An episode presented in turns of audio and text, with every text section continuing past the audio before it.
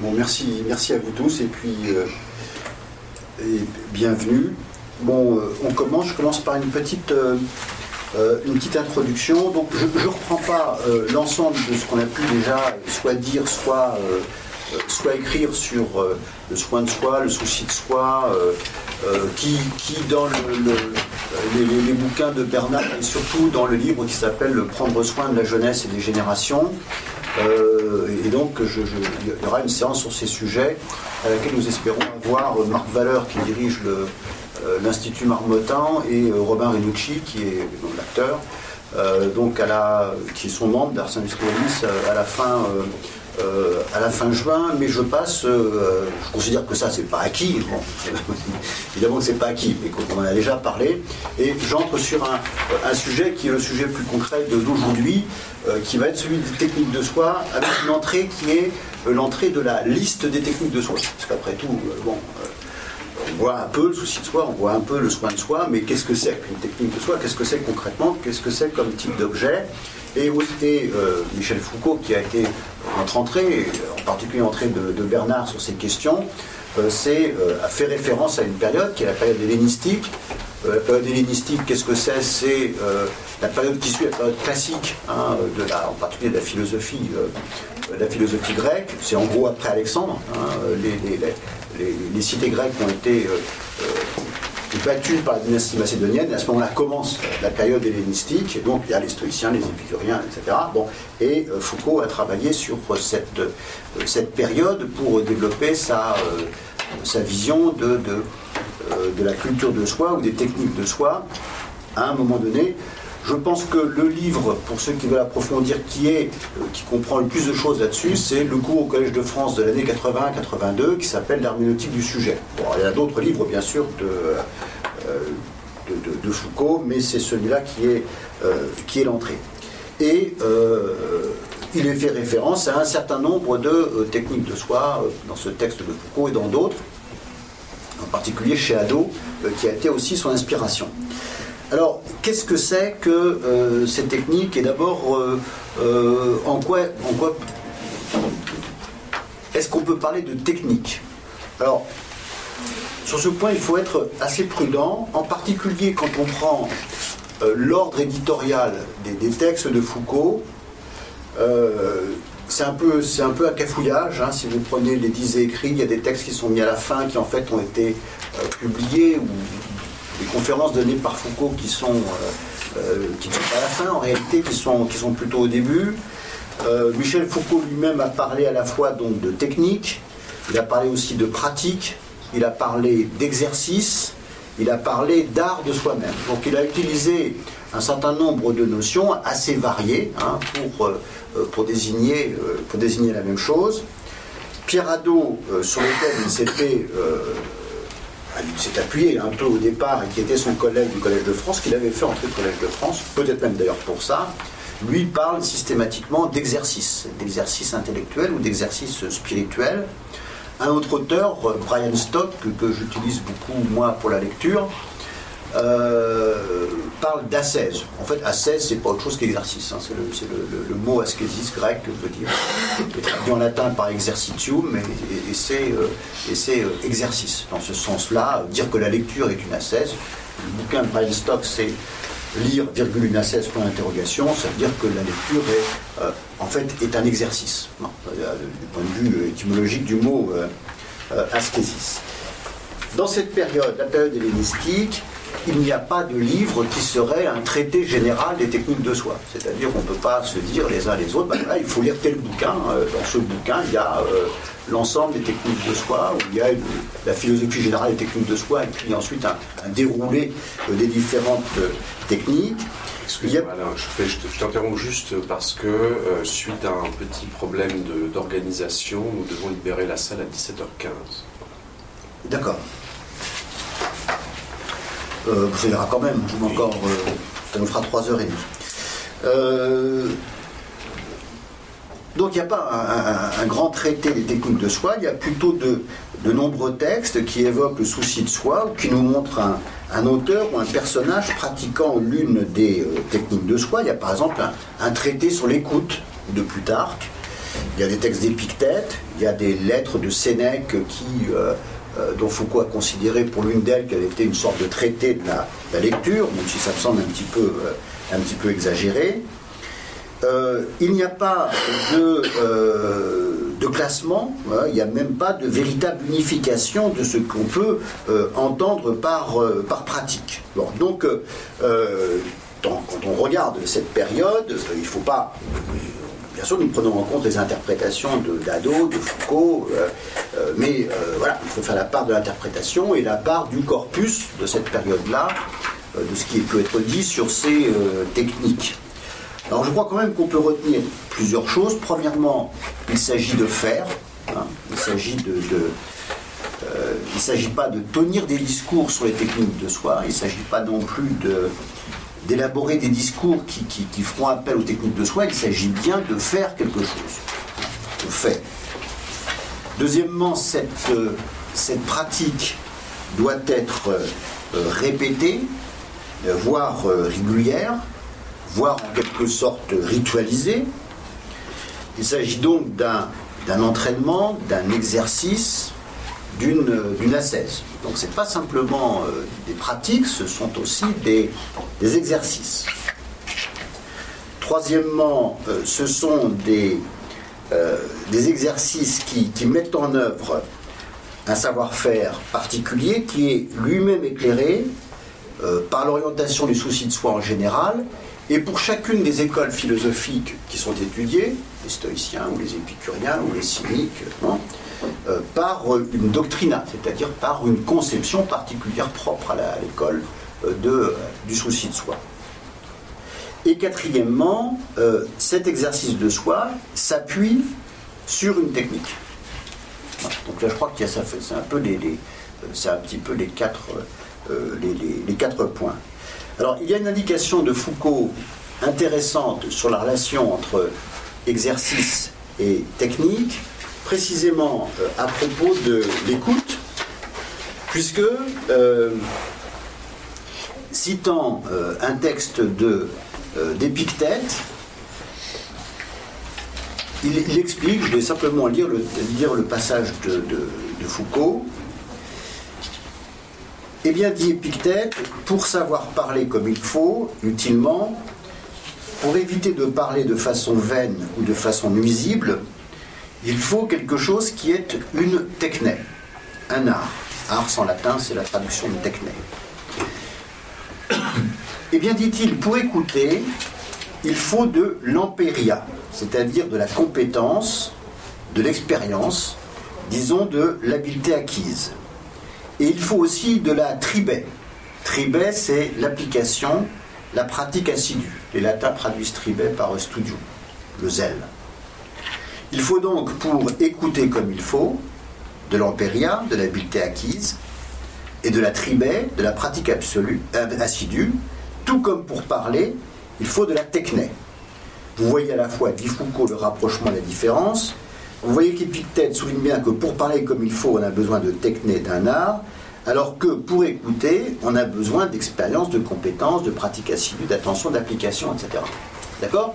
Donc dans, ce, dans cet exemple de, Foucault, hein, euh, on voit qu'il a, euh, il était parti des techniques de soi et il arrive sur ce texte de, d'Épictète dans lequel il y a euh, des des exercices, mais tous les exercices ne sont pas, ne sont pas également reliés ou tributaires d'une d'une technique. Alors d'où l'importance de, de, des listes de techniques de soi. Des listes de techniques de soi, c'est-à-dire que c'est non seulement des illustrations qui sont données, voilà, il faut faire comme ça, sur tel point, dans tel contexte, pour tel objectif. Mais voici euh, aussi comment euh, cette manière de faire particulière, et celle-ci, et celle-ci, et celle-ci, constitue un ensemble qu'on peut appeler euh, les, les techniques de soi. Alors, il y a en particulier deux, un auteur qui a, qui a dressé deux listes des techniques de soi. Cet auteur, c'est Philon, donc un, philosophe juif euh, léniste, qui, dans, dans deux livres différents, a donné deux listes des techniques de soi que je vais vous, que je vais vous citer. influencées par la philosophie stoïcienne.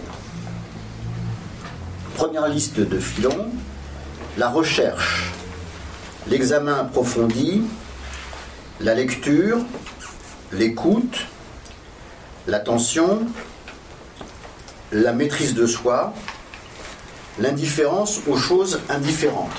Ça, ça fait référence à un point particulier de la doctrine stoïcienne. Deuxième, euh, deuxième liste de filons, les lectures, les méditations reliées à l'activité de mémoire, les thérapies des passions, les souvenirs de ce qui est bien, la maîtrise de soi, l'accomplissement euh, des devoirs. Voilà les deux, euh, listes de, euh, de, filons qui sont assez souvent considérés comme une énumération un peu, canonique, enfin, des techniques de soi, mais qui correspondent surtout à, une, utilisation du, corpus stoïcien par, euh, euh, par Philon. Pierre Hadot, qui a développé cette idée que vous avez dû voir que la philosophie elle-même devait être considérée comme un exercice, comme une manière de vivre, c'est la thèse centrale, la thèse centrale de, de Pierre Hadot, a classé euh, les, euh, différents exercices euh, spirituels en quatre catégories. Apprendre à vivre, apprendre à dialoguer, le dialogue socratique ou le dialogue avec soi, apprendre à mourir, apprendre à lire. Et il a proposé une mise en forme de la liste des, stoïciens euh, euh, qui est la suivante. D'abord, l'attention. vous savez combien le thème de l'attention est, euh, central pour, pour nous, Ars Industrialis. Donc l'attention, c'est, la prosoké en, en grec. Euh, chez les stoïciens, c'est pas facile à comprendre ce que c'est que, ce que, c'est que l'attention. Hein. Euh, moi, je ne suis pas philosophe de profession, donc quand je dis que c'est pas facile, c'est peut-être beaucoup plus facile pour les, pour les philosophes de profession, mais ça ne m'apparaît pas très facile à comprendre. Hein. Donc, quand on lit Marc Aurèle, euh, ça fait un peu penser à quelque chose de poétique, hein, l'attention. C'est-à-dire, on va, on va se centrer sur un objet et on va donner une description, un résumé de cet objet qui euh, qui ne n'est concevable que si on a vraiment euh, euh, concentré son attention. Et, évidemment, cette attention, c'est pas simplement l'attention sur les objets extérieurs, c'est l'attention permanente sur, sur soi-même. Et l'attention, elle est partout chez les stoïciens, et en même temps, elle est un exercice en tant que tel. Ensuite, c'est la mémorisation qui est associée à la méditation. La méditation, c'est mélété. Mélété euh, en, euh, en, grec est traduit par méditatio en latin. Et le parcours d'un vocable à l'autre est une affaire assez compliquée. Qu'est-ce que c'est que la mélété C'est le souci, c'est le soin, c'est l'exercice en tant que tel. Et donc on peut dire que tout est mélété. Hein. C'est-à-dire que tout ce que je décris là, c'est, euh, de ce point de vue-là, c'est, euh, l'exercice, donc c'est de la mélété, c'est du soin, donc c'est de la, euh, c'est de la mélété. En même temps, la mélété, étymologiquement, son premier, le premier usage du, mot, c'est la préparation et quasiment la répétition que fait quelqu'un qui va prendre la parole. En supposant que j'ai préparé mon exposé, je l'ai préparé. Ce que j'ai fait quand j'ai préparé l'exposé, c'était d'habiller les j'ai essayé de voir comment fonctionnaient mes arguments, quel était, l'ordre, le temps que ça prendrait, si ça pourrait passer, etc. Et ça, c'était, l'exercice euh, typique de, euh, de. Et progressivement, ce mot mélété en est revenu, on est venu à prendre le sens général de l'exercice de réflexion. et dans les techniques de soi, cet exercice de réflexion est très souvent euh, attaché aux activités de mémorisation.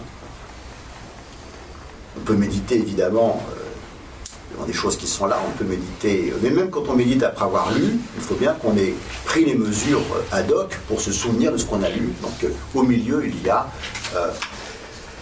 euh, l'amnésis, euh, enregistrement de la mémoire, ou memoria en latin, et après l'anamnésis, le souvenir, euh, la reminiscentia en, latin.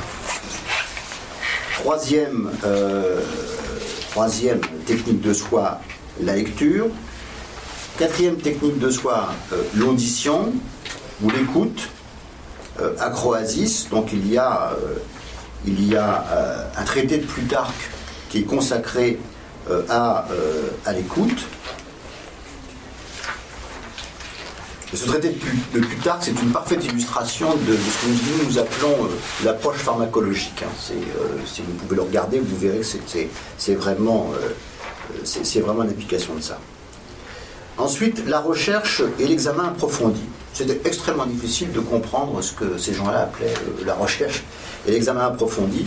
Alors je vais vous dire ce qu'en dit euh, Ado. Il y a un passage où Ado euh, essaye de montrer comment tout ça, je dirais de manière quasiment fonctionnelle ou, opérationnelle, euh, s'enchaîne.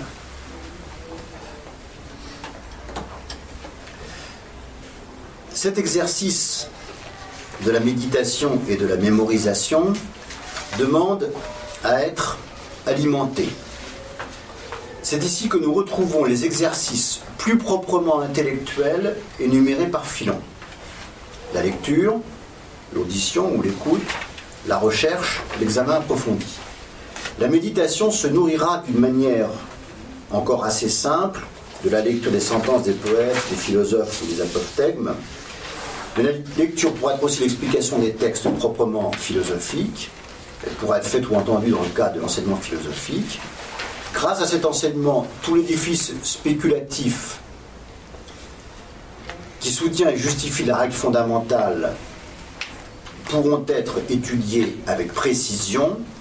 La recherche et l'examen approfondi seront alors la mise en œuvre de cet enseignement. Bon. Pas totalement, totalement euh, dans la précision sur ce que peut être cette recherche et cet enseignement.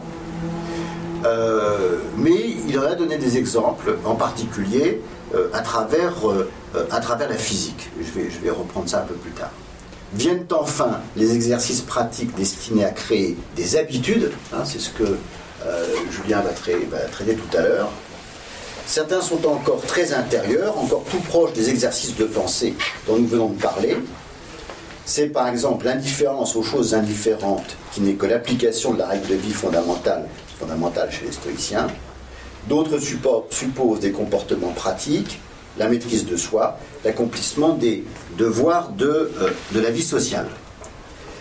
Donc voilà, hein, cette liste chez les stoïciens, recherche, examen approfondi, indifférence aux choses indifférentes, la maîtrise de soi, l'encratéia qui est centrale chez les stoïciens, et euh, l'accomplissement des, devoirs. Alors quelques questions sur euh, cette liste détective de soi. D'abord, euh, technique subjective et technique objective. Enfin, technique qui, vise le sujet, technique qui, qui, partent, euh, pour dire la chose plus bêtement, euh, de la réalité ou du, monde extérieur. Chez les stoïciens, comme chez les épicuriens, la connaissance scientifique, et par exemple la physique, au sens large, la connaissance de la nature au sens large, sont considérées, sont réintégrées de notre point de vue, comme moment de la connaissance de soi.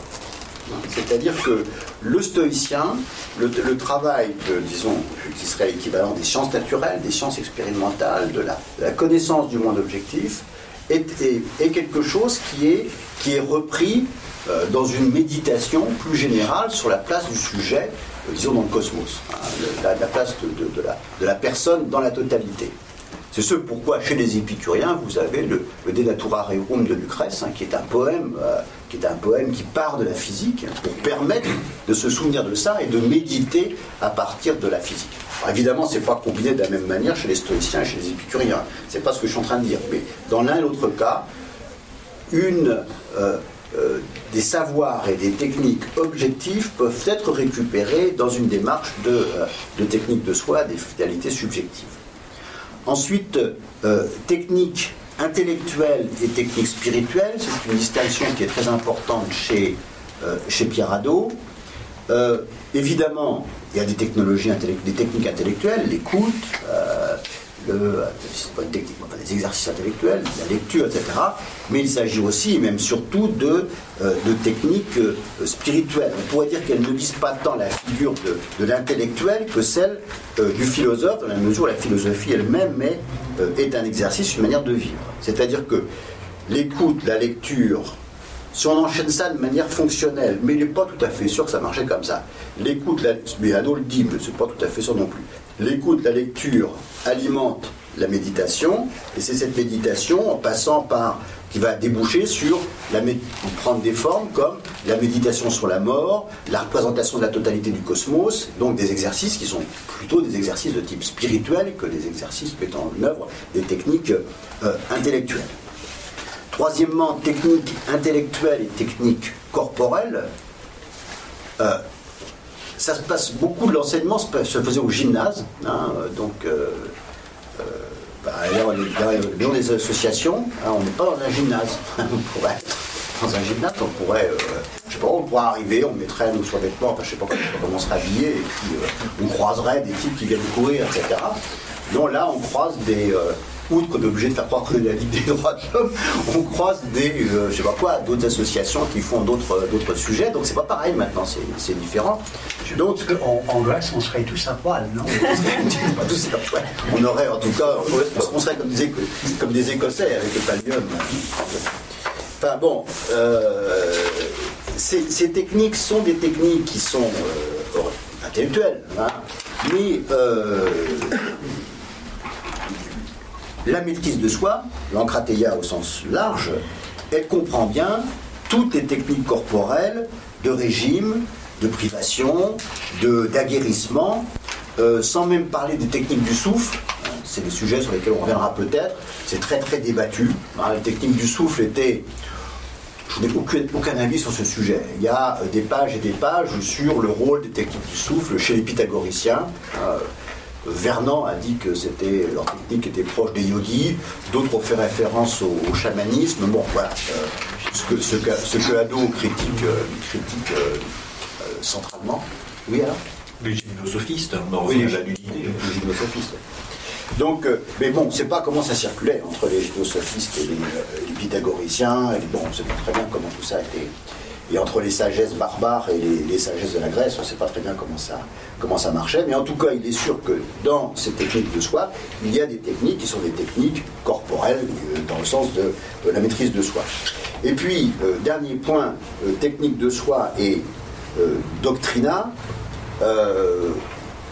C'est-à-dire la doctrine, l'orientation philosophique propre à l'école, il y a bien sûr à la fois un corpus commun entre les différentes écoles, ce qu'on appelait les sectes à l'époque, euh, entre leur philosophie et la philosophie chrétienne, ou d'ailleurs le, judaïsme, par exemple via, euh, via les moines, entre cette philosophie, euh, cette manière de vivre, cette philosophia, et puis le, le christianisme du, XIIe siècle, mais en même temps, il y a clairement une dépendance de, euh, du contenu d'une technique de soi donnée, ou même d'un système de technique de soi propre à une école, avec euh, la doctrine de, euh, de cette école. Et je vous en donne un exemple.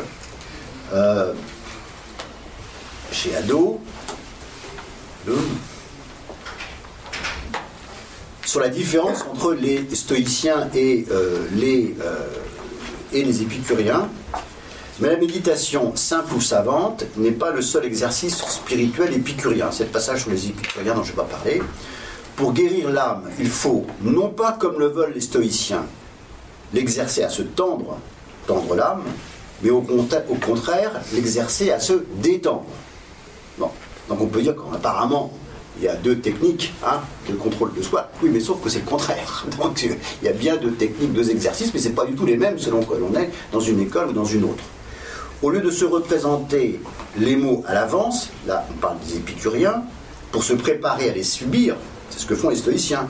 Les stoïciens, c'est ah, ça va mal se passer, euh, je me représente les pires trucs qui peuvent m'arriver, et puis voilà, je m'habitue à ça, et donc je ferai face le moment où, euh, euh, où ça arrivera. Il faut, du côté épicurien, au contraire, détacher notre pensée de la vision des choses douloureuses et fixer nos regards sur les plaisirs. Et on s'entraîne à ça. On, s'entraîne à, déplacer son regard quand quelque chose va mal pour aller vers le plaisir. Il faut faire revivre le souvenir des plaisirs du passé. Il y a une discipline pour faire revenir. Il y a des gens qui savent le faire, qui ne savent pas le faire. Et jouir des plaisirs du présent en reconnaissant combien ces plaisirs du présent sont grands et agréables. Donc euh, il y a bien une dépendance, donc on ne peut pas euh, faire preuve euh, d'éclectisme quand on examine ces techniques de soi, parce que d'un côté il y a un corpus commun, c'est ce que disent un peu tous les gens qui travaillent là-dessus, il y a un corpus commun, il y a une transmission, il y a des choses qui existent, qu'on voit un peu partout, et en même temps il y a tout de même une dépendance à la doctrine. Ce qui évidemment est une question pour nous, puisque Ars Industrialis, on n'a pas de doctrina. Enfin, sauf, je parle sous, contrôle de Collins, qui est vieux de la bande. Mais a priori, on n'a pas une doctrina, du, moins de, en ce sens-là. Hein, en ce sens-là. On est un peu. On, euh, euh, a un lexique. On a, on a un lexique, oui. On a, oui. On a un lexique et puis on soutient tout ce qui peut être technique de soi et on est contre tout ce qui dégrade toutes les techniques de soi. Bon. Mais bon, il y a quand même un peu une question qui est, euh, qui est posée. Voilà, j'ai fini mon petit laïus introductif sur les, sur les listes et j'envisage de vous donner un exemple maintenant sur la lecture comme technique de soi. Euh, est-ce que je passe, je continue comme ça? Oui? Bon. ce que je propose euh, ici, bon, moi je travaille sur la, sur la lecture, la lecture numérique et lecture industrielle, mais aussi sur la lecture comme euh, technique de soi. Et donc ce que je propose ici, c'est euh, une honte, hein, c'est un, schéma qui est honteusement réducteur et honteusement synthétique euh, d'une sorte de généalogie de la lecture comme technique de soi. Mais après tout, on n'est pas au Collège de France, donc je peux me permettre de, de, de faire ça. Et l'idée, c'est pas tellement de vous proposer une analyse mais euh, de, euh, euh, de partager la matière d'un exemple, d'un cas concret, d'une trajectoire, d'une technique de soi occidentale, sa visibilité, son invisibilité, les moments où tout le monde savait ça, les moments où ça a disparu, et dans quelle situation on est maintenant, sa transmission, sa survie euh, jusqu'à nous. Alors je vais très très vite et euh, bon, à chaque fois il y a euh, des, piles de bouquins sur, chacun de, sur chaque chapitre. Hein. Ce que je voudrais c'est montrer comment la matière se présente et, comment je crois qu'elle se, passe, se présente pour peut-être pour les autres techniques de soins. Le point de départ, donc premièrement le, point de départ c'est la présence de la lecture des lectures sur cette liste des techniques de soi et je dirais la, considération qui est faite dans la période hellénistique que la lecture est euh, euh, peut-être une, technique de soi, à la différence de l'écriture. À la différence de l'écriture. Foucault, je pense, a, montré comment il pouvait y avoir un usage de l'écriture comme écriture de soi. Les exemples sur lesquels il s'est appuyé, euh, partir de Marc Aurèle, à partir de, de Sénèque, me semblent convaincants mais il n'y a pas de méta-discours chez eux euh, disant l'écriture, euh, l'écriture c'est une technique de soi. Il ils le font, hein, mais ça n'est pas, ça n'est pas euh, explicitement considéré comme, comme tel. Il y a les deux listes de Philon, il y a la présentation de la lecture dans le De Vita Contemplativa, qui est ce livre de Philon dans lequel il met en scène une communauté de thérapeutes qui, qui, en particulier lisent en commun. Il y a des textes d'Épictète, des textes de, Sénèque. Alors il y a là, ce que je voudrais je voudrais pointer, c'est qu'il y a là une perspective qui est toute nouvelle, qui est même une sorte de retournement sur, euh, euh, sur la place de la lecture. On n'est pas à ce moment-là dans une situation dans laquelle euh, on considère comme naturel que la transmission des connaissances se fasse par écrit. C'est pas une situation naturelle. Les historiens, les élèves de, d'Étienne, les successeurs de Naquet, etc., ont, euh, ont montré qu'il y avait beaucoup plus d'écrits dans la Grèce antique qu'on ne le pensait auparavant. Bon. Mais c'est pas pour autant qu'à ce moment-là, le monde de la connaissance, hein, même le monde de la culture, est, euh, surécrit. Hein. C'est pas le cas. Le monde de la connaissance, il se transmet massivement par oral. Et donc, à un moment donné, il y a une sorte de retournement. On va dire que la lecture, elle peut être une technique de soi dans, cette, dans la situation dans laquelle, était l'écrit euh, l'écrit à ce moment-là. Peut-être même que c'est euh, cette conception de la lecture qui a entraîné l'écriture de euh, certains textes philosophiques, en particulier le genre des sentences, des aphorismes, des, des c'est-à-dire que on va mettre des, des phrases, hein, des phrases pour que euh, le membre de l'école philosophique euh, puisse euh, précisément lire et puisse, et puisse méditer. Et donc, à ce moment-là, la lecture comme technique de soi, les exemples sont divers, hein, c'est pas toujours la même chose, mais disons que la lecture est, elle est comprise comme un, mo- un mo- moyen de s'apaiser, de concentrer son attention, et moi j'ai le sentiment que c'est, c'est encore- en quelque sorte un moyen de, de- se mettre en état de marche intellectuelle on lit, c'est un peu, c'est vraiment la mêlété à l'état pur.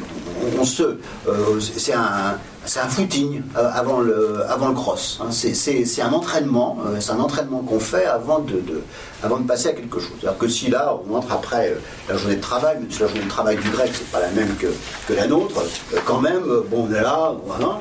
La lecture, c'est l'apaisement et c'est euh, euh, ce premier entraînement. Donc ça, c'est la lecture euh, dans cette période hellénistique.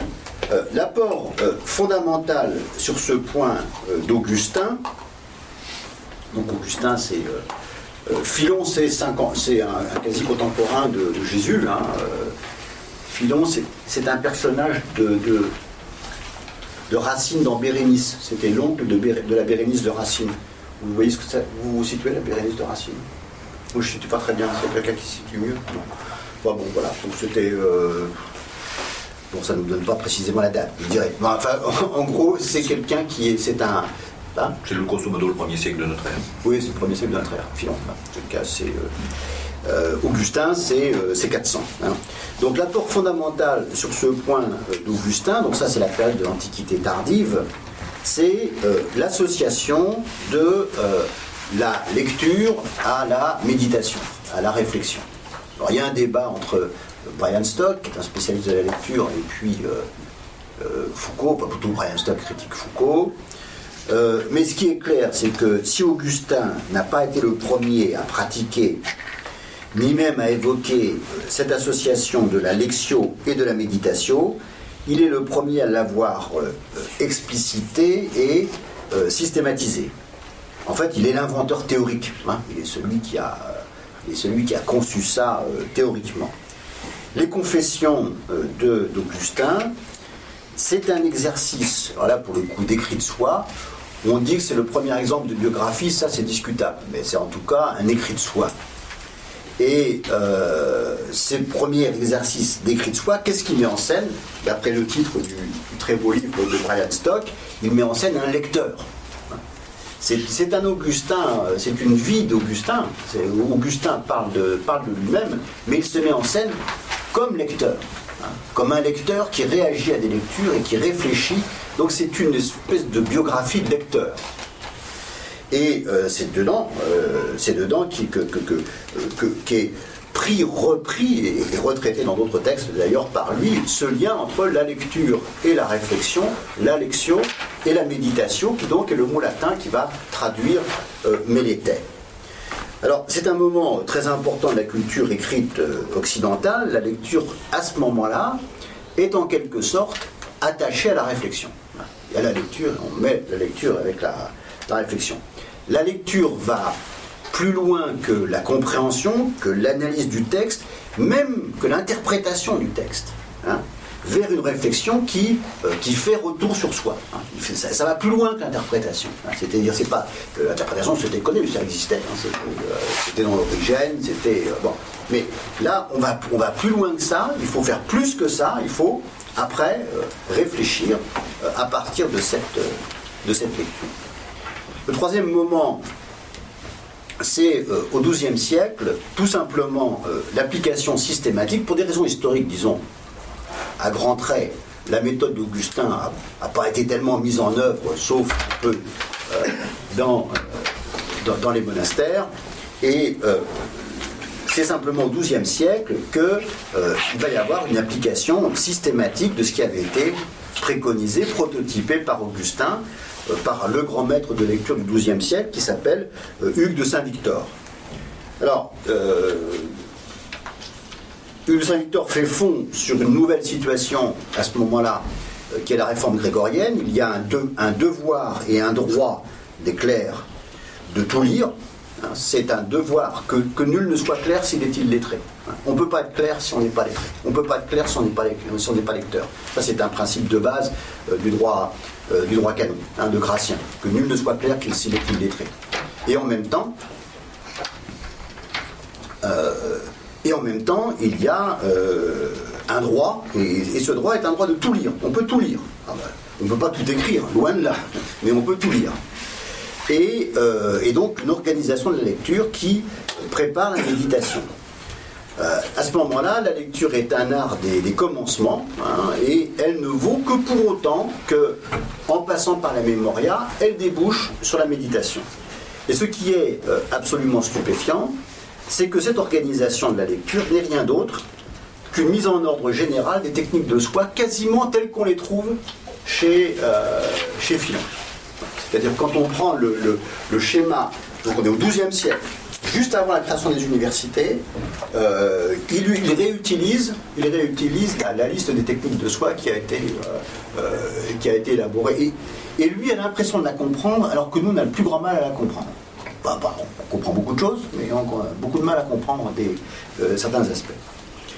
Alors, à partir de ça, Brian Stokes souligne deux, deux orientations euh, autour d'une distinction entre la lecture divine et la lecture spirituelle. La lectio divina, la lectio euh, spiritualis, qui se définissent comment? La lectio divina, c'est la méditation à partir du texte, et la lectio spiritualis, c'est l'exercice de méditation sur l'état subjectif du lecteur, en gros, après ou pendant euh, la lecture. Je vais vous lire ce descriptif parce que c'est typiquement un descriptif de technique de soi qu'on est euh, en plein dans notre euh, euh, sujet. Le XIIe siècle est aussi le moment où la lectio spiritualis se renforce pour compléter la lectio divina. Juste avant, il parle de Saint-Victor. On peut illustrer la continuité et la différence entre ces deux types de dévotion monastique à l'aide de deux expériences. Supposez, alors supposez, que vous soyez prié de répéter à voix haute un verset de psaume, les yeux fixés sur le texte et l'esprit sur le sens des mots, la répétition aidant. Si vous le faites avec attention, vous serez proche de la discipline médiévale de la lectio divina. Vous lirez avec énergie, comme si vous pratiquiez une sorte d'exercice physique mettant en jeu à la fois la vue, l'ouïe et la voix, en percevant et en écoutant les mots du texte avec leur signification, et en vous remémorant les phrases dont il est fait, dont il est fait, dont le texte est fait, à mesure qu'elles sont répétées et interrogées dans l'esprit. Procédons alors à une deuxième expérience, lectio spiritualis. En gardant l'écho du texte dans l'oreille, fermez les yeux et concentrez-vous sur le développement intérieur de vos pensées. Suivez-en le cours, tandis que par association successive, elles passent du sens du texte à d'autres réflexions, par exemple inspirées par la piété. Dans ce cas, votre pensée peut prendre appui sur les mots du psaume tels qu'ils sont prononcés, mais elle a aussi la possibilité, à mesure que le temps passe, d'aller par l'intermédiaire des mots et des images, c'est important, des mots et des images, dans d'autres directions par le seul effet des associations. Si vous le faites sans vous laisser distraire, vous serez proche de la lectio spiritualis. Donc on a euh, cette séparation, les spirituels d'ailleurs, ceux qui vont pratiquer cette lectio spiritualiste par rapport à la lectio euh, divina qui va être la lectio euh, commune de l'université de l'époque. Quatrième moment, on peut dire, qui, qui- qui, de la même manière que le moment précédent avait été symbolisé par le Saint Victor, le moment d'avant par Augustin, euh, c'est Pétrarque qui symbolise ce, moment-là, parce que Pétrarque, au XIVe siècle, c'est dans le, le De Secreto, euh, effectue une opération qui est tout à fait euh, extraordinaire, qui va consister, et c'est le premier, c'est-à-dire que c'est comme Augustin, il n'y avait personne d'autre qui l'avait fait, personne d'autre avait- l'avait dit ou l'avait écrit euh, avant lui, donc c'est l'inventeur du truc, si j'ose dire, qui va consister à transférer les principes de la lectio spiritualis, c'est-à-dire la méditation sur l'état subjectif du lecteur, hein, sur la chaîne des associations, de la lecture euh, des textes autorisés dans le cas, le cas de la réforme grégorienne, pour simplifier, disons, les textes de, de religion ou les textes de savoir qui préparent la lecture des textes de religion, puisqu'on pouvait tout lire. De ce corpus-là vers un autre corpus, qui est le corpus des textes littéraires, de la poésie.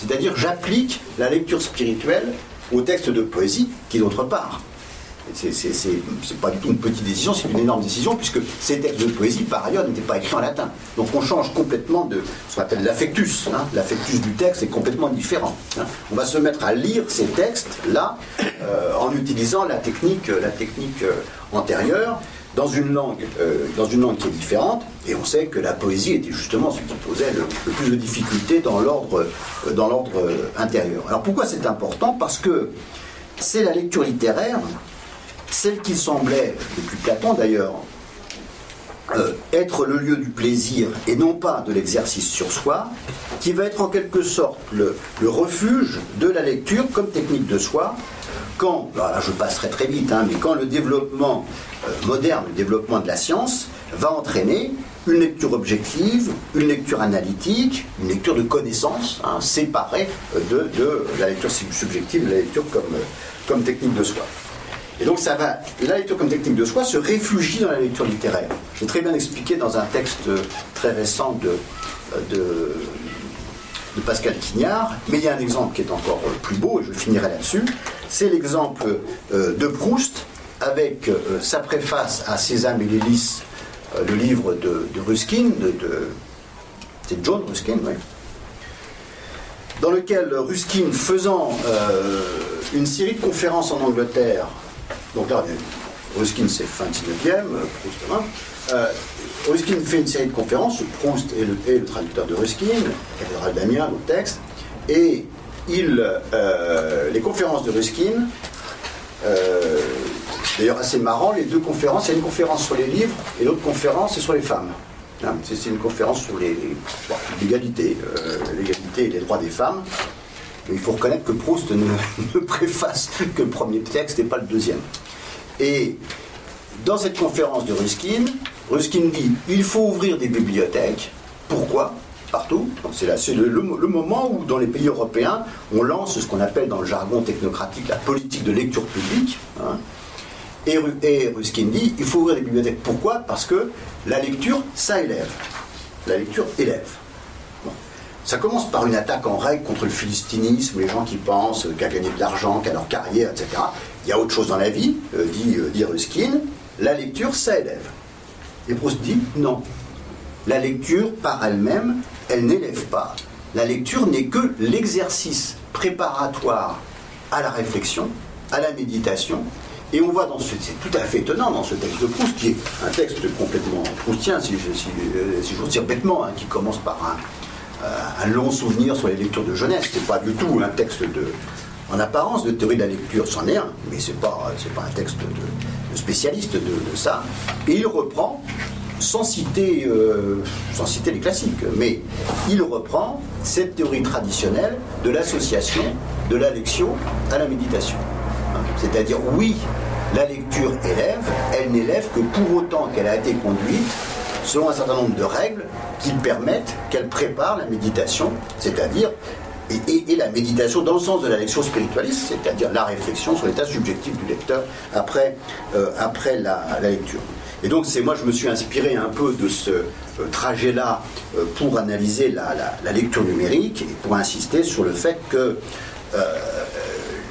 quand on parle de lecture et de nouvelles techniques de lecture, il ne faut pas simplement voir l'acte de lecture et pas simplement le dispositif cognitif, mais aussi la dimension culturelle et, faire, et, comprendre la lecture comme comme exercice, puisque les nouvelles industries culturelles, telles que Google, dans la mesure même où elles, s'emparent des, lecteurs, elles, ont tendance à être très précisément là, où peut être autorisée ou au contraire interdite euh, la pratique de la lecture comme, euh, comme technique de soin.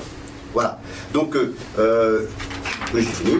Donc, je voulais, à travers cet exemple de la lecture, il y a lieu de chipoter à, chaque, à chaque moment. Hein. Je ne suis sûr pratiquement, euh, je ne suis sûr à 100% d'aucun des chapitres. Hein. Bon, euh, parfois je prends parti pour Brian Stop, parfois je prends mes distances par rapport à tel ou. Bon, il n'y a, rien de, totalement établi dans tout ça. Mais il y a l'idée, si vous voulez, d'un parcours d'une technique de soi qui, on voit bien, de temps en temps, elle occupe totalement le devant de la scène, elle est au centre d'une institution, mettons le XIIe siècle, c'est la réforme de l'éducation se fait sur cette base-là. Hein. L'école de Saint-Victor, c'est à la fois, comme on disait à table, euh, normal sup et l'ENA euh, de la chrétienté occidentale à ce moment-là. Et après, euh, on va créer les universités, les grands universitaires. Pierre le Lombard, c'est un élève qui est le grand scolastique, c'est un élève duc de Saint-Victor.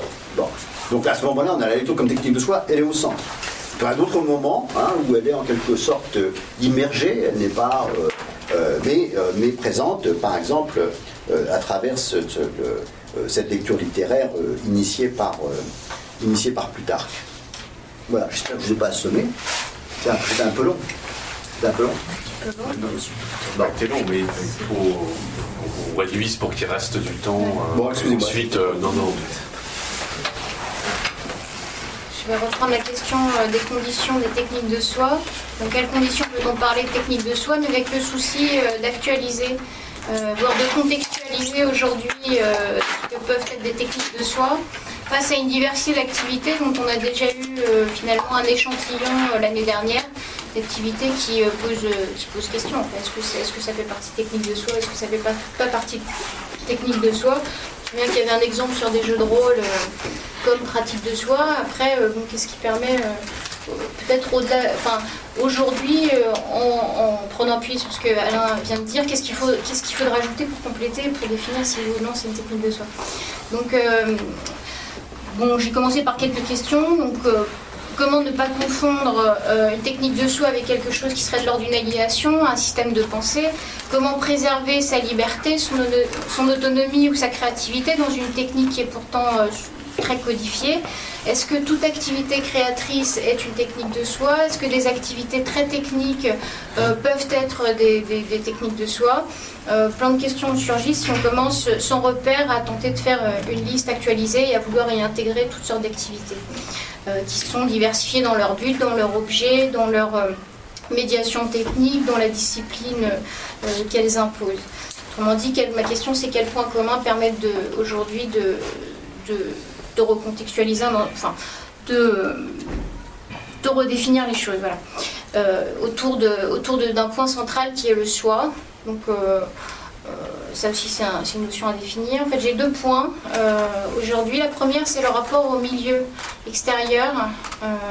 dans quel rapport le soi est dans quel oui le soi n'étant pas un soi solipsiste, euh, quel rapport il établit avec son milieu extérieur, qu'est-ce que doit lui donner son milieu extérieur et dans quel, rapport il reste euh, au sein de la technique de soi. Euh, c'est une partie qu'on aperçoit assez peu, je trouve, dans, les techniques de soi en général, qui n'a pas été développée. Et la deuxième, c'est essayer de faire un distinguo entre ce qu'on appelle le soi et ce qu'on appelle le moi, pour pas tomber dans la culture du moi ou le culte, voire le culte du moi. Donc, mon, point de départ serait de, dire qu'au-delà des buts, euh, des objets, des codifications, des disciplines, des médiations techniques qui caractérisent chaque technique de soi, elles ont tout à voir avec quelque chose euh, d'indéfini. Euh, dans le soi, quelque chose d'indéfini. Parce que Ce quelque chose d'indéfini, c'est le soi lui-même qui tente à être approfondi, complété, corrigé, transformé.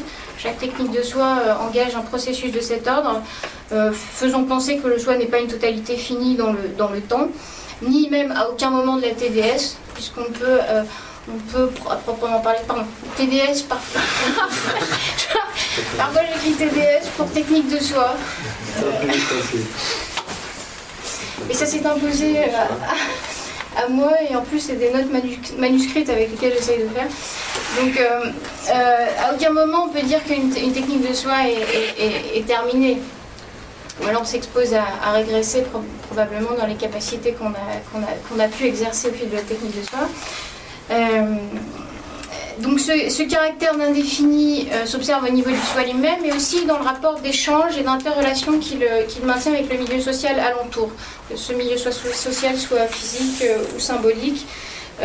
C'est un, point qui, évite de faire de la technique de soi une, activité complètement solipsiste.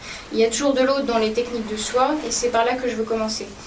Donc à l'appui de, cette idée, en fait, je, fais une référence à, à Simondon, un ouvrage de 64 euh, qui s'appelle Individuation psychique et collective, qui n'était pas sorti sous ce titre-là d'ailleurs à l'époque. Individuation psychique et collective. Euh, parce que euh, euh, cet ouvrage permet de définir de façon assez neuve, je trouve, au XXIe siècle, le rapport euh, de composition qu'il peut y avoir entre le soi et le milieu extérieur, composition euh, à construire toujours. Je pense que dans la technique de soi, ce, milieu extérieur a sa part. Euh, la phrase euh, que j'avais relevée, c'est euh, voilà, Simondon a, défini une notion qui s'appelle le milieu pré-individuel. Ce milieu pré-individuel, c'est. on peut dire que ce sont des- des données un peu de, tous ordres, à la fois symboliques, des pensées, des savoir-faire, euh, des éprouvés, euh, grâce auxquels on sait que l'on fait partie d'une communauté. Euh, donc c'est ce qui se transmet, ce qu'il appelle aussi le, spirituel, sans, connotation religieuse, mais par rapport à l'esprit. Donc ce rapport entre le soi et le milieu extérieur, il le définit ici. La, spiritualité, donc ce, spirituel-là ou ce milieu, la spiritualité la signification de l'être comme séparé et rattaché, comme seul et comme membre du collectif. L'être individu y est à la fois seul et non seul, il faut qu'il possède les deux dimensions. Pour, autrement dit, pour que le collectif puisse exister, il faut que l'individuation euh, séparée la précède et, qu'on contienne encore du pré-individuel, donc ce que le sujet a acquis de son milieu externe, ce par quoi, à son tour, le collectif s'individuera en rattachant euh, l'être séparé. En fait, il y a ce, double mouvement euh, qui, est, permanent euh, entre le, soi et le, milieu externe. Dans la technique de soi, on envisage assez peu qu'il y ait ce double mouvement. Pourtant, comme l'a rappelé Alain, que ce soit de l'ordre d'une doctrine théorique ou de l'ordre d'un corpus de savoir-faire, ou de l'ordre de valeurs partagées, euh, euh, la personne qui entre dans une technique de soi n'est pas euh, libre de cette, de cette charge et même elle va se l'approprier. C'est en particulier grâce à ce- cette matière en fait que la technique de soi va, va, va, constituer une appropriation du, du non-soi. Je dirais ça comme ça. Je rappelle donc ce, la notion de pré-individuel, je ne crois pas qu'elle ait été tellement euh, théorisée euh, au-delà de, de Simondon, mais bon, moi je l'utilise maintenant à l'appui, avec ce livre à, l'appui. Euh, je rappelle que c'est d'ordre symbolique, de l'idéal, donc de l'ordre de la doctrine, mais aussi de l'ordre de l'éprouvé, du savoir-faire, et ça c'est une dimension extrêmement importante qu'on peut repérer dans la technique de soi, savoir qu'il y a une activité, on en tout oui, une activité en tout cas quelque chose qui implique le sujet dans son, corps, dans ses éprouvés et qui va le transformer. Il ne s'agit pas d'une contemplation euh, un peu vide ou abstraite euh, des choses. Euh, je continue sur, l'idée de, composition avec le milieu extérieur, au moi. On peut, bon, ça je l'ai déjà dit, mais je peux le redire, c'est de, de ce milieu extérieur que le sujet trouve de quoi nourrir sa pratique quotidienne. Euh, il ne s'agit pas de contempler un, rien, on s'approprie du non-soi, on intègre via la mémoire des énoncés symboliques, des méthodes, euh, des postures qui ont été pensées et prouvées par d'autres. C'est euh, dans cet effort que le sujet se co-individue, ce qui veut dire un peu la chose qu'il s'individue, mais en tout cas ce insiste sur le fait que qu'il ne le fait pas euh, seul. Et ça, c'est important pour dire que les techniques de choix ne sont pas des activités solipsistes. Euh, Bon, j'ai deux nuances dans ce, point-là. C'est pour autant cet ensemble de données transmises euh, qui, finissent par devenir des données partagées n'implique pas que le sujet est uniquement réceptif ou qu'il est passif. D'une part, en effet, il est un, endroit où s'approprier cet élément et il y a une part de passivité dans son, dans son, dans son, dans la technique de soi, mais euh, il n'est pas passif dans le sens où il attendrait d'en être comblé. Ça lui apporterait quelque chose qui lui manque et que lui-même ne peut pas s'apporter. Euh, donc il y a dans les techniques de soi, je trouve qu'il y a une exigence d'une certaine activité réflexive euh, qui implique le corps et l'affectivité ou la sensorialité du sujet. Un exemple assez euh, typique, c'est les arts martiaux. Euh, il n'y a pas de discours du maître, même s'il y a des, sommes théoriques importantes de philosophie qui soutiennent les pratiques des arts martiaux, euh, il n'y a pas de- d'art martial sans pratique quotidienne et répétée. Donc on, est- en passe nécessairement par cette activité. On pourrait dire que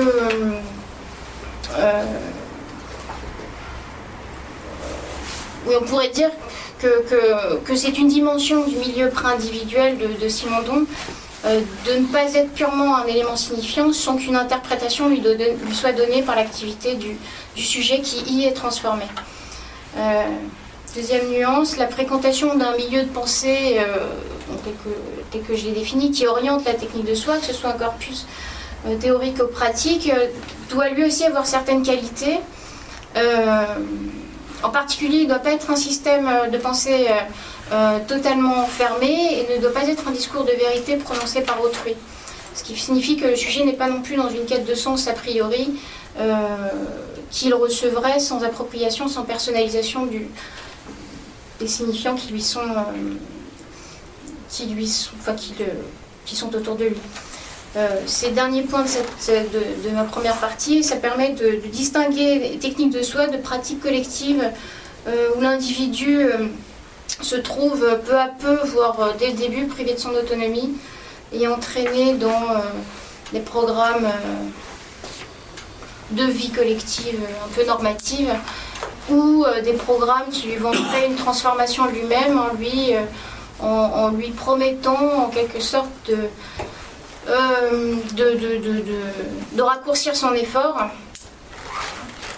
euh, de faire de, lui euh, épargner le- l'effort de, pratiquer de, pratiquer son propre cheminement. voilà.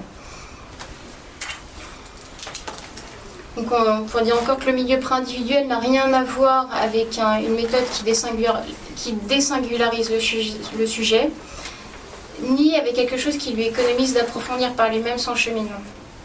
Euh, la deuxième qualité de, de ce milieu, c'est que le sujet doit avoir la possibilité d'y rester libre et autonome, libre de ses objectifs, de son rythme. Et, euh, et s'il reçoit une, technique, c'est aussi pour pouvoir agir sur elle et la transformer. Euh, voilà, cette, cette partie, en fait, je la boucle en disant l'idée de départ que j'avais eue, qui s'est probablement pas euh, fait sentir, mais qui vient du fait que, euh, par exemple, on peut se poser la question de savoir si développer un programme euh, informatique est une technique de soi ou pas, dans quelles conditions ça peut l'être. Je pense que la question se pose vraiment quand on voit toutes les pratiques, des, espaces de pratiques euh, numériques qui échappent, qui veulent échapper à la privatisation et, à la programmation d'outils clés en main et qui euh, toute une communauté euh, euh, axée sur des valeurs. Avec des, euh, enfin, dont, chaque participant accroît des compétences informatiques importantes et contribue à une innovation collective. ça m'était donc cette question, l'importance du milieu, je pense que elle est venue de cette idée que dans, dans, dans, certains, dans certaines activités, et aujourd'hui, je ne sais pas si c'est nouveau ou pas, mais on peut parler d'un milieu associé qui favorise en fin de compte la ce qui est véritablement la technique de soi, alors qu'un milieu euh, car sans industriel, on appelle parfois dissocié, en tout cas un, milieu qui resterait pas, qui, qui, remplirait pas les conditions que j'ai énoncées, euh, ne permettrait pas d'activer une technique de soi, même si éventuellement elle en a l'air. Euh, je à, certaines thérapeutiques ou à certains coachings en particulier qui peuvent en avoir l'air.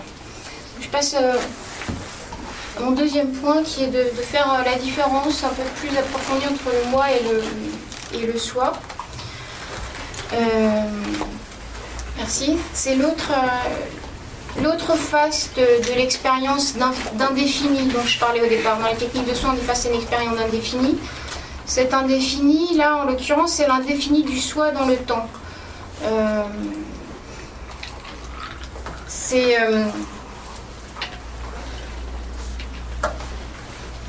c'est sur, oui, sur cet axe-là que je vais, je vais développer un petit peu. Donc on rattache bien souvent assez un peu trop vite le soi et le moi. Euh, alors qu'il faut bien les distinguer pour ne pas réduire la technique de soi à un miroir euh, narcissisant ni tomber dans la valorisation du moi. la, technique de soi n'est pas, un, pas un culte du moi ni une culture du moi, avant tout parce que le moi est un ensemble d'habitudes assez cristallisées et associé à une dimension imaginaire euh, narcissisée. Or, dans la technique de soi, le sujet décristallise plutôt euh, certaines idées qu'il a de lui-même. Il n'y fait pas non plus l'épreuve du pouvoir de son image sur autrui, ce qui est preuve d'un certain nombre de, rapports sociaux, mais plutôt de la capacité de cette image, de cette image à être modifiée. Donc le soi est, une notion plus intéressante que le moi pour parler euh, parler de ce caractère d'indéfini, de la, pour l'expérience indéfinie de la technique de soi. Euh, le, ce dont on fait l'expérience euh, quand on s'implique euh, dans ce genre de technique, enfin, je pense que chacun a fait des techniques de soi avant même de savoir que ça pouvait éventuellement s'appeler technique de soi. il a été transformé par elle fait l'expérience du fait que euh, euh, l'expérience de l'indéfini temporel qu'est le sujet. Le sujet n'est jamais définitif, il n'est jamais en repos, mieux encore, dans la technique de soi, il est en pleine activité, en plein processus au fil du temps et de son accomplissement. C'est de ça dont parle le soi, euh, qui parle d'une personnalité en fait remise en route par la réflexivité et l'action, remise en route aussi en fonction de règles que le sujet se donne, et où il est donc, enfin, il fait preuve de, son autonomie, euh, d'une personnalité en devenir et capable de, mesurer ses efforts à certains points euh, euh, de son activité, mais sans de se réajuster aussi, ce qui est important, je pense, dans les techniques de soi. on ne pratique pas une technique de soi en répétant toujours le même exercice sans jamais réajuster la discipline, que ce soit dans le chant, dans le qigong, ou dans n'importe quelle lecture. Euh, c'est, pour moi, l'image de la technique de soi, elle est fournie par le, Progrediens de, de, Sénèque. C'est dans le, De Vita Beata, euh, qui est un, ouvrage intégralement consacré à définir euh, le, procès du sage dans le temps, la façon dont il acquiert des nouvelles compétences ou des nouvelles capacités, dont il progresse sur lui-même, sans jamais pouvoir définir quel est le terme exact de son, de son action.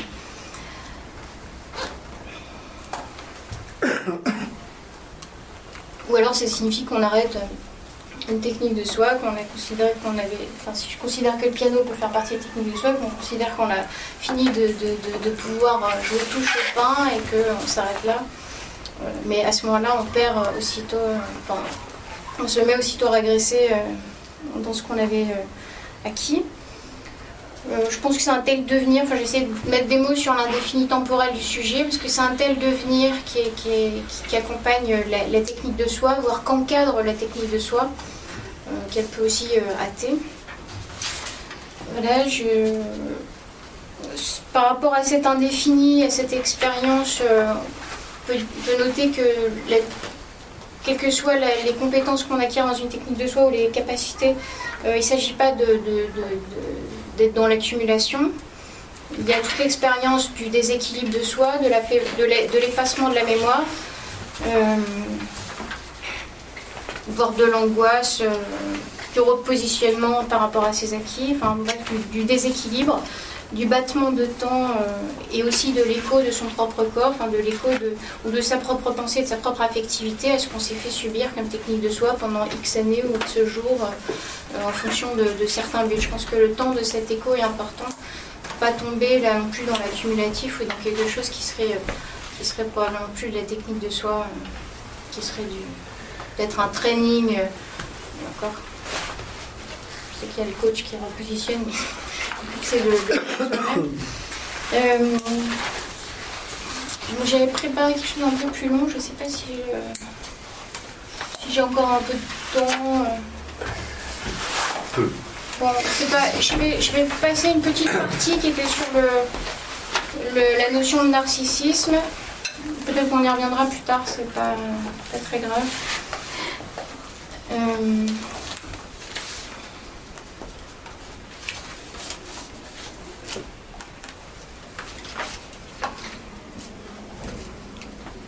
Voilà, et je voulais terminer en fait sur, euh, sur une, autre citation qui est d'un japonais et qui, est, qui figure dans un texte qui a été transmis par euh, Bernard Stiegler pour, pour cet atelier. C'est un texte écrit par un japonais dans une conférence en, France et qui montre qu'il avait euh, grande lecture de textes, euh, de textes euh, de la philosophie française et allemande, mais qui essaye de corriger des mésinterprétations des, Européens sur, sur certaines techniques japonaises qu'il appelle des techniques de soi et qui sont particuliers dans ce texte-là, l'art du thé ou l'art du jardin.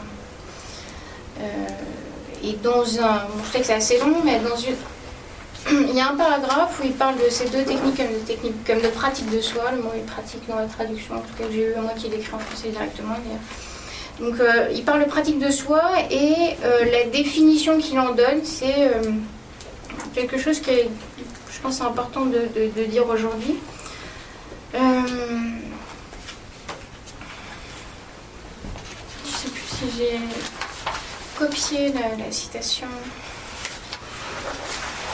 Je ne l'ai pas copié, c'est moi qui ai le, texte.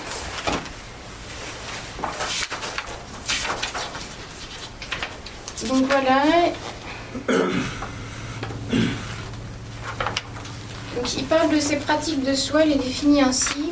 Des pratiques euh, par lesquelles le sujet se déprend de l'univers de sens où il se trouve pris, en atteignant dans un intervalle de temps une aperception de sa constitution symbolique. Donc il y a cette déprise euh, de l'univers de sens où il se trouve pris qui est... euh, qui... Attends, je- Oui, je voulais dire son nom à ce, à ce monsieur. Il s'appelle... euh, Je de dire les C'est Ishida. Ouais, c'est sûr c'est Ishida, famille. hein. Ouais, ouais, ouais, Ishida, ouais, son- son-. C'est un texte qui s'appelle Culture de soi au Japon, euh, virgule, le jardin de pierre, et c'est euh, une réponse à une note de Kojève qui faisait une mésinterprétation. euh, un Sur le snobisme des Japonais. Voilà. Ce qui est-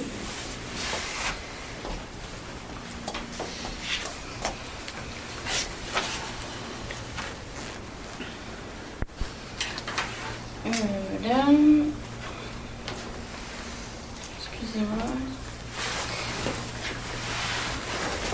Enfin, cela dit, ju- juste le temps que tu retrouves la. C'est pas du tout évident pour moi la relation entre les techniques de soi et C'est pas du tout quoi? évident pour moi la relation des techniques de soi qu'on évoque jusqu'à présent et euh, la référence au- à la cérémonie du thé ou euh, ça peut loin d'être évident pour moi. hein. Je sais pas si c'est si c'est partagé, mais il y a tout un ensemble de points communs, le, le cérémonial bien évidemment. Euh, enfin, quand Bernard Stiegler listique, avait notamment cité ce texte, je crois que c'est issu d'une conférence en 2007 Oui, qu'il avait fait là-bas. 99, voilà. Euh, ces techniques de soi, entre guillemets, je mets toujours entre guillemets parce que pour moi ça fait vraiment problème, c'était euh, de mémoire, hein, je crois que c'était les samouraïs qui revenaient de la guerre, écœurés des massacres, Oui, et c'était vraiment pour se retirer du monde. Donc il y a effectivement cette similitude avec le sium, le négocium, on, on se retire. Et je pense que c'est vraiment un faux ami pour moi. Enfin, ça reste euh, parce que euh, la cérémonie du thé, bon, C'est pas transposable pour nous en fait. Mais, mais dans la civilisation japonaise, ça, ça a un vrai sens de, de, de- de- de rapport à, à soi, à l'univers euh, en général. Mais c'est vrai que, que transposer pour nous, ça. Enfin, L'art du jardin, ça vous fait le même. De pardon. L'art du jardin, ça vous fait le. L'art du jardin, je pense que c'est plus près de ce que je comprends comme technique de soie dans la, dans la tradition plus européenne dont on en parle de- depuis tout à l'heure, en ce sens que rien n'est tracé. Bon, il y a, euh, alors que dans, la dans les cérémonies du thé, tu prends une cérémonie du thé, c'est, c'est le respect des règles et tu, Ouais. euh, tu vas toujours faire ta cérémonie du thé. Donc effectivement, il y a des choses qui vont se passer peut-être dans la méditation, Euh, mais euh, le jardin zen aussi, bon, c'est... Des règles, il y en a tout le temps. Et le- même dans, à contrario, euh, dans des exercices de lecture ou quoi que ce soit. euh, et en plus, euh, je suis pas spécialiste du théâtre japonais, mais je regarde un petit peu quand même. euh,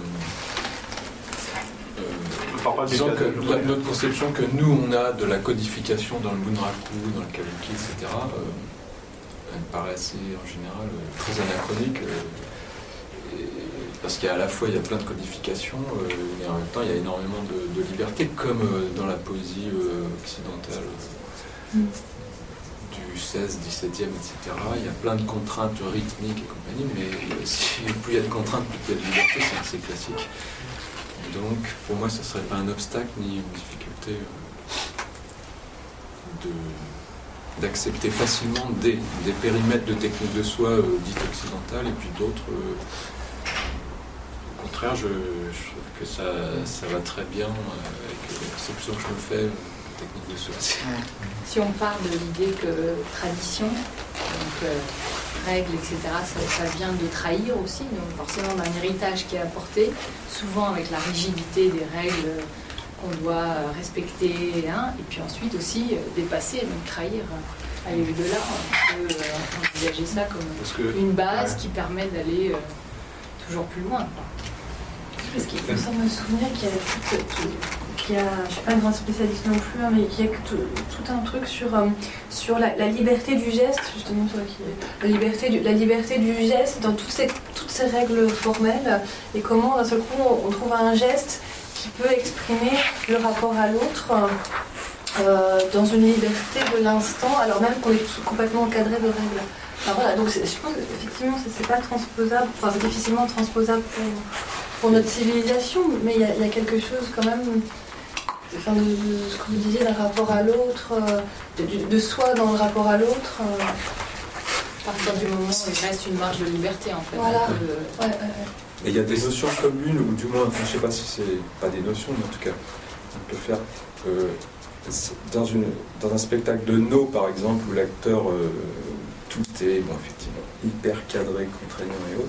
En même temps, euh, ce que disent les auteurs comme Zéami euh, dans Le Grand Maître, euh, sauf que je ne pas trahir, mais il faudra vérifier ce que je dis. Il y a une grande importance de l'instant. euh, ce que vous disiez, je crois. Le public à l'instant. C'est pas d'un jour à l'autre au théâtre, c'est- connu que c'est jamais la même chose. Et en ce sens, si on prend la notion de kairos chez les Grecs, bon, on a, on a des possibilités de, soit de notions euh, très proches, euh, au cœur de ce qui peut être des techniques de soi. Le fait d'être au présent dans quelque chose, ça n'a pas été forcément évoqué explicitement pour l'instant, mais ça me paraîtrait assez facilement à mettre dans les techniques de soi comme critère. La question de la présence et de l'absence, de la coprésence. Chez nous, euh, il y a des. Pour- Pourquoi je dis ça? Parce que euh, quand j'en avais discuté avec Bernard sur cette question-là, je me souviens qu'en 2007, il était allé au Japon pour leur parler au SIUM, technique de soi et amateur. Et euh, Ishida lui, bon, ben bien, nous, euh, moi, quand j'entends ce que tu me dis, je vais te parler au taku. C'est-à-dire ceux qui font des techniques de soi, c'est-à-dire, si je le transpose dans l'un, c'est des gens qui sont socialement dangereux, etc. Il a rappelé encore cette semaine. Donc à chaque fois, il y a une, à chaque fois sur ces sujets euh, de technique de soi, quand on fait référence aux, à la culture jap- japonaise, hein, en l'occurrence, euh, le jardin zen, la cérémonie du thé, euh, les autopsies. Il y a, je pense qu'il y avait beaucoup de faux amis. Je ne sais pas pourquoi, mais en tout cas, pour moi, c'est un terrain glissant. Je ne sais pas trop quelles sont les, les possibilités qu'on a, euh, comme ça, euh, qu'on a de faire des allers-retours entre des choses qui m'a paru Ça, c'est un peu une question d'aujourd'hui. hein. Si, euh, si, on, si on reprend euh, l'idée de- d'Atlas qui était donnée par euh, Bernard Stiegler, donc de sortir de la définition occidentale des techniques de soi, c'est le genre de questions qu'on va se poser. Comment, comment contextualiser dans, un, dans un autre, une autre hiérarchie sociale dans d'autres pratiques sociales, euh, comment euh, est-ce qu'il y a des techniques de soi ou pas? Je pense que quand même euh, du côté de je suis pas du tout spécialiste, hein, mais euh, du côté de l'Orient, il y a un vrai art des techniques de soi. Je pense que c'est pas anodin que ça se retrouve dans ce texte-là, euh, même si Ishida essaie précisément de, redire ce qui est typiquement japonais et ce qui serait euh, uniquement occidental. Du point de vue C'est un de- peu difficile de définir les, les cas. Du point de vue des, euh, des techniques gestuelles, euh, c'est pas facile de faire passer une différence entre le, une technique qui est vraiment le soit de déplacement, qui est l'apprentissage de la nage, de la marche, de la bicyclette, qu'on apprend, alors qui donne lieu à un savoir mémoriel qu'on peut pratiquer, ah, pardon, qu'on ne peut pas oublier. Euh, là, qu'est-ce qu'on fait de la danse, euh, de la pratique d'un instrument Euh, euh, Est-ce que c'est en tant que tel une pratique sociale, là, complètement conventionnelle, ou est-ce que ça devient une technique de soi? Si je peux en dire un petit mot, à mon avis, quelles que soient les techniques, quelles qu'elles soient aussi verrouillées qu'elles aient, l'air euh, a priori, du moment qu'il reste une part d'interprétation. C'est-à-dire à chaque fois où on peut euh, partir de quelque chose et de, d'une, pratique, d'une tradition, d'une, gestuelle qui soit euh, déjà qui part d'une technique, donc forcément d'un apprentissage, d'une intériorisation de la technique, et qu'après on puisse donner cette. euh, euh, je sais pas, la, semaine dernière, il y a, enfin, il y a deux semaines au, séminaire, j'ai reçu un, un ch- un chef, Guy Martin, qui donc euh, part d'un apprentissage de la cuisine, alors que lui, bon, il est autodidacte, donc ça part encore d'une autre, mais souvent les, techniques culinaires, etc., elles sont verrouillées, et puis à partir du moment où on s'y on s'y retrouve chacun avec euh, cette part de euh, qu'est-ce qu'on en fait de cet héritage et jusqu'où on l'amène, on peut toujours euh, dépasser la, la question de, ouais, de la tradition. La possibilité d'in- d'individuation. Oui, alors là, en l'occurrence, euh, psychique et collective. Je pense que la, la notion de- de- d'interprétation, elle est intrinsèquement liée avec celle de l'individuation psychique et collective.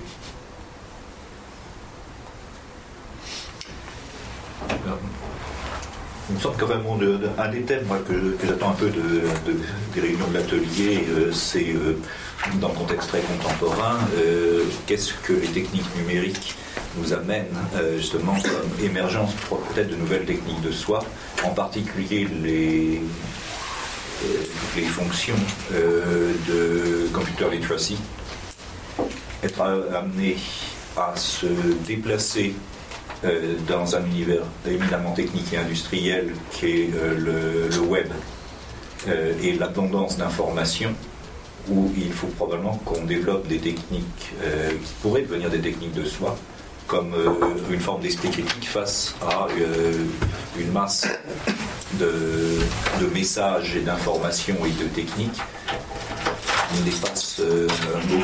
C'est-à-dire qu'il y a, pour en revenir à tes thèmes de lecture industrielle, euh, la, la recherche approfondie euh, pourrait trouver un nouveau sens euh, très anachronique dans euh, l'individuation que nous avons à faire de situations où littéralement nous sommes confrontés à des quantités euh, de messages euh, inouïs liés à euh, la simple gestion de notre attention face euh, à euh, l'espace euh, du web.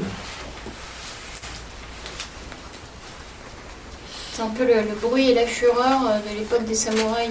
Comment se, comment se sortir de ce contexte euh, bruit et de fureur dans des espaces constructifs? Moi j'en avais terminé, je parlais juste de la déprise du sens. ça a permis d'ouvrir sur d'autres contextes. J'ai écouté le japonais, donc c'est très bien. Je, passe la parole à Julien. Oui, en même temps, là la discussion a commencé. Je veux dire que oui, non, enfin, je, euh, de toute façon, pour la raison de temps, euh, moi, je, veux bien dire en quelques mots ce que j'avais l'intention de dire, mais que je ne dirai pas. Euh, non, mais parce que je trouve que c'est très bien là ce qui commence à se passer, donc c'est pas dommage peut-être d'interrompre ça. donc vraiment, en, très peu de mots, moi, je, l'angle d'approche, ce qui m'intéressait, c'est la question de l'exercice de la répétition. Là, on croise, on vient de croiser aussi ces questions-là. Euh, et euh, j'avais envie d'élargir la question de l'habitude, parce que euh, toutes ces techniques de soi sont des pratiques réglées, on a dit, régulières, répétées, qui impliquent une certaine discipline, etc. Et il me semble que on peut les aborder sous l'angle général du règlement de la conduite, et, un processus fondamental, peut-être primaire même, du règlement de la conduite, c'est l'habitude l'habitude, alors là, prise dans un sens très très large. Alors, euh, euh, ce qui m'intéresse dans cette affaire, si, j'aborde la, question des, techniques de soi selon l'habitude, la question pourrait devenir quelque chose comme euh, qu'est-ce qui distingue une bonne habitude d'une mauvaise habitude? Manière assez. et j'appellerais dans ce cas-là bonne habitude ce qui permet le développement d'une authentique technique de soi, donc probablement d'un processus d'individuation, etc et j'appellerais mauvaise habitude ce qui euh, pourrait aussi s'appeler manie, euh, compulsion, euh, voire addiction.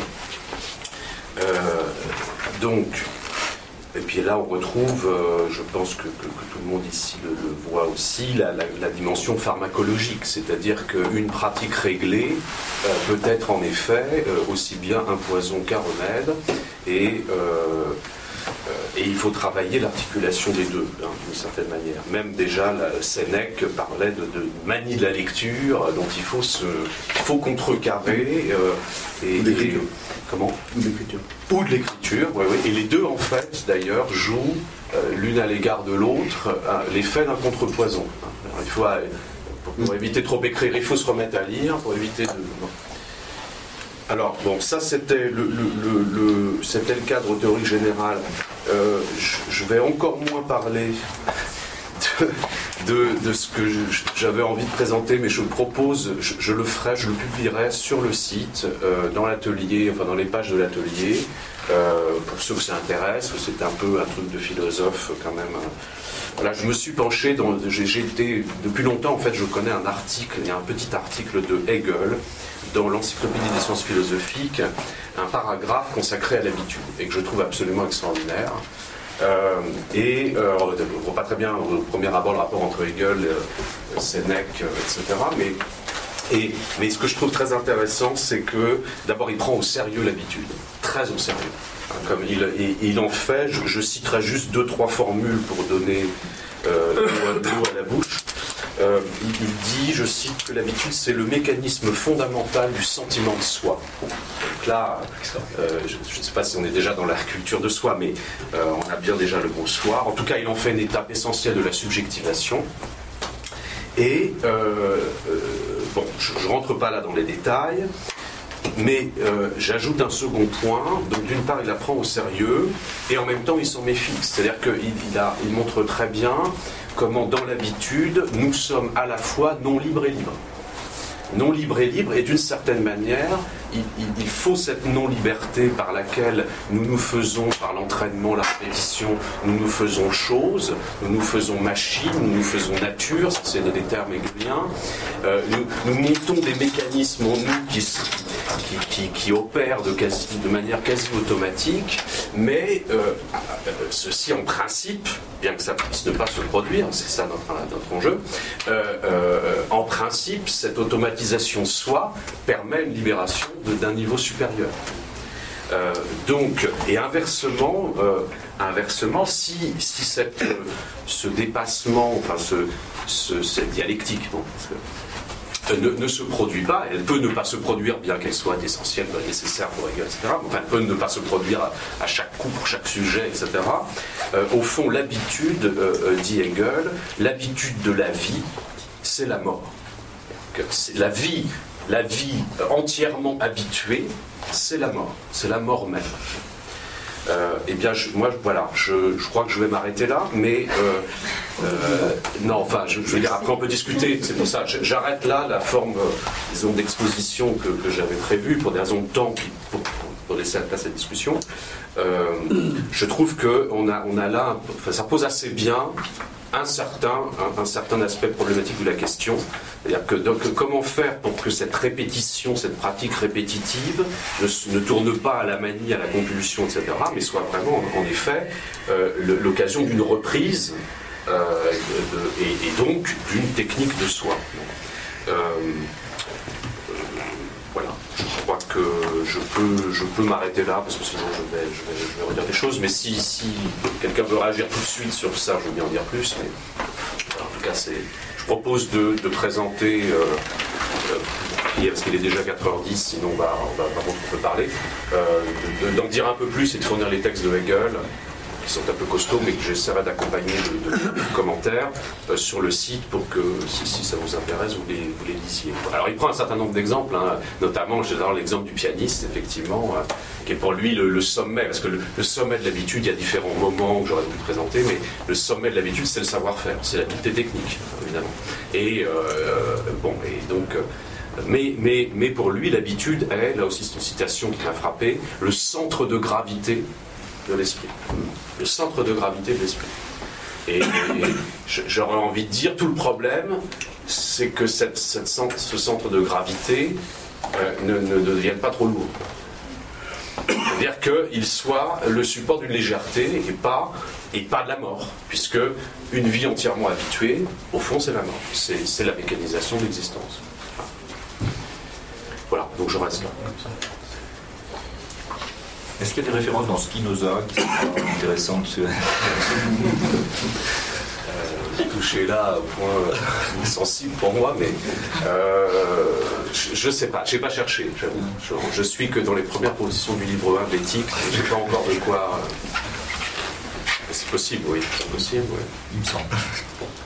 Il y a une notion spinoziste qu'on n'a pas, qu'on pas mobilisée, mais c'est l'accroissement de la puissance d'agir. Euh, parce que, euh, effectivement, elle peut être en, en cause dans la, dans la technique de soi, mais c'est vrai que, ayant lu Spinoza, je n'ai pas non plus de, pas l'impression qu'il ait creusé le, Le côté de la, de la habitude. technique ou de la répétition, ni même de l'habitude. Il a même plutôt euh, enfin,